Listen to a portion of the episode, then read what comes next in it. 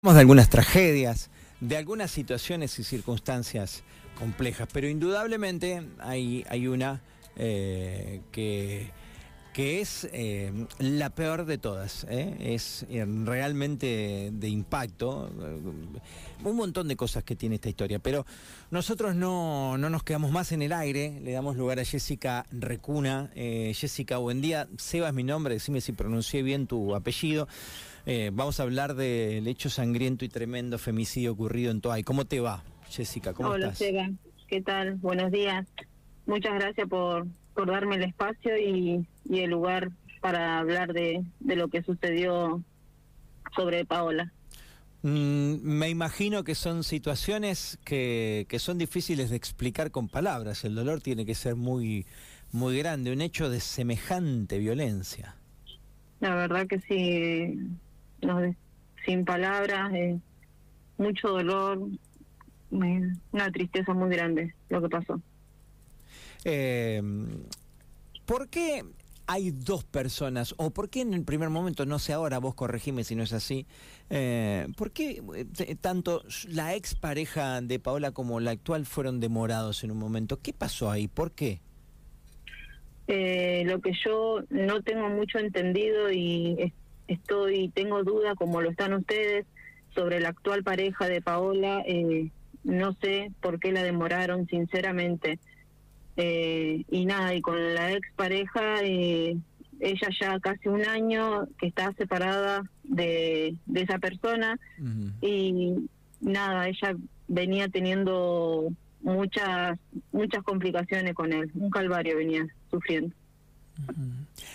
Claramente mm, eh, lo que suele utilizarse, la restricción y demás, con todo respeto lo voy a decir, yo no soy abogado, pero no sirve, eh, no es la primera y no va a ser la última que alguien con restricción igual se acerca al domicilio, incluso gente con botón anti. Eh, esto está sucediendo y está pasando, lamentablemente se sigue repitiendo. A tu hermana la, la asesinaron, la mataron, alguien que en teoría no podía acercarse y se terminó acercando.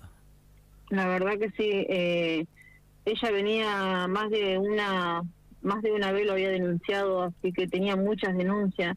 Eh, tenía perimetral y esta persona no no respetó porque la mató teniendo perimetral y todo. ¿Y en qué cabeza cabe que una persona haga eso? O sea, de todas las amenazas que recibió mi mi, mi hermana, eh, o sea, más de una vez denunció y la ley pone en duda que esta persona haya sido eh, los mensajes que los hijos recibían eh, porque más de una vez él le mandó mensajes a sus hijos diciendo que iba a matar a su madre. Eh, ella solo quería ser feliz, mi prima, mi hermana quería ser feliz, o sea, era lo único que tenía. Ella quería salir adelante por sus hijos, o sea, nadie respetó eso, nadie, la ley no la respetó, o sea, no le dieron esa seguridad de que ella iba a estar bien, no se la dieron. Eh, el femicidio fue delante de uno de sus hijos, ¿no? eh, la mató delante de su hijo más chiquito. Qué locura. ¿Cuántos años tiene? Eh, creo que cumplió siete años. ¿Y ustedes tienen contacto? ¿Vos pudiste verlos? Eh... Sí, sí. Eh, yo ese día que pasó, eh, yo no vivo en Toay, pero yo soy de Pellegrini. Eh, o sea, yo me enteré por las redes sociales y, y te juro que fue choqueante. O sea, yo no, yo no lo creo. Yo hasta ahora creo que esto para mí es una pesadilla. De, quiero creer que es un sueño, pero la verdad que no es así. Estoy viviendo una realidad que nunca imaginé ir a, a visitarla y a despedirme el último día, verla en un cajón. O sea, es muy duro, es muy triste ver a sus hijos. De, no, no, sin palabras. La, la verdad que yo lo único que pido que justicia por ella, que paguen quien tenga que pagar en esto y le hablo al juez, al juez que piense y que mire, que no deje todo esto a un costado, o sea, ¿cuántos femicidios más va a haber en la Argentina, en el país? O sea, porque no solamente ella, ¿cuántos más va a haber? Y la ley no hace nada, la justicia no hace nada. O sea, estas personas tienen que pagar perpetua para esa persona, porque no se merece, no se merece estar ahí en un calabozo, porque a, a ella no me la van a devolver nadie, nadie me la va a devolver, ni a sus hijos se la van a devolver, sus hijos se tienen que levantar y no tener nada de su mamá, o sea, duele, duele un montón, un montón duele. Jessica, eh, claramente hay antecedentes violentos porque hay restricción, pero vos hablabas con tu hermana, vos sabés si, si, si habían sido cualquier hecho de violencia de un hombre para con una mujer es grave, pero vos sabés si, si, si estas cosas ya habían pasado, si estos si estas situaciones habían tenido un precedente, digo porque el tipo estaba suelto. Eh, más de una vez la perseguía, más de una vez había tirado la camioneta encima. Eh, ella, la última vez que ella me, me dijo de esta persona eh, que, él, que él se había metido en su casa, o sea, donde él vivía en su momento con ella, con su familia, eh, que le había pegado, pero uno de sus hijos se había metido, o sea, para defender a su mamá. O sea, ellos tenían cinco hijos en común y él ni siquiera pensó en sus hijos. O sea, le importó, con perdón de la palabra, no le importó nada, nada a este tipo. Qué bárbaro. Nada, totalmente, matar a la madre de sus cinco, cinco hijos. Y adelante de su hijo. Qué, qué, qué bárbaro, marcándolo para toda su vida.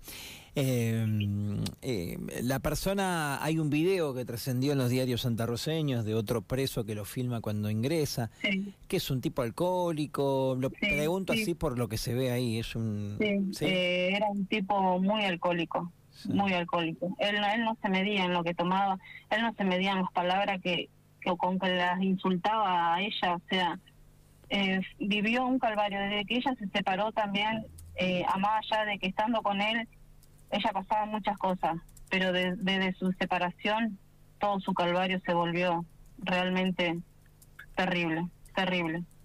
Qué locura, qué bárbaro. En un pueblo, bueno, todo ahí prácticamente hoy es Santa Rosa, ¿no? Pero estas cosas tan pequeñas son difíciles de controlar. Viste que vemos por los noticieros en Buenos Aires o leemos en los diarios que estas cosas pasan, son millones. Ahora acá, no digo que sea fácil, porque no puede haber un policía en la puerta de cada femicida, pero bueno, no sé, deberíamos poder evitarlos. Es muy triste esto. Eh, yo lo que digo, yo creo que si ya una persona eh, hace una denuncia con, contra su expareja o que la está amenazando o que ya la golpeó en una oportunidad, ya ahí tiene que actuar, no esperar que pase esto. ¿Me entiende? O sea, están esperando de que te entreguen a una persona en un cajón como pasó ahora. No, no, la verdad que yo no tengo explicación quiero pensar de que esto es todo mentira, pero pero no lo es, o sea, me duele un montón.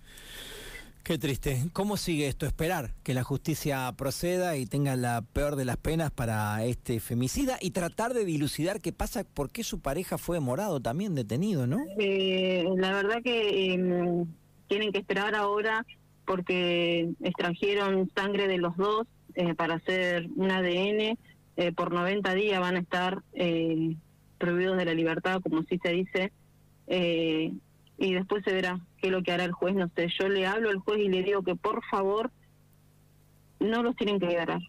Si fueron los dos, si su actual pareja tuvo algo que ver, que paguen. Pero acá la, la persona que realmente yo tengo, o sea, me enfoco es su expareja, o sea, eh, la verdad que es una locura lo que hizo por todo lo que él hacía a ella. Y te vuelvo a repetir, que si su ex pareja y su actual pareja, su actual pareja tuvo algo que ver, que pague. Nada más, solo eso. Pido justicia por ella y que se aclare todo lo que se tenga que aclarar.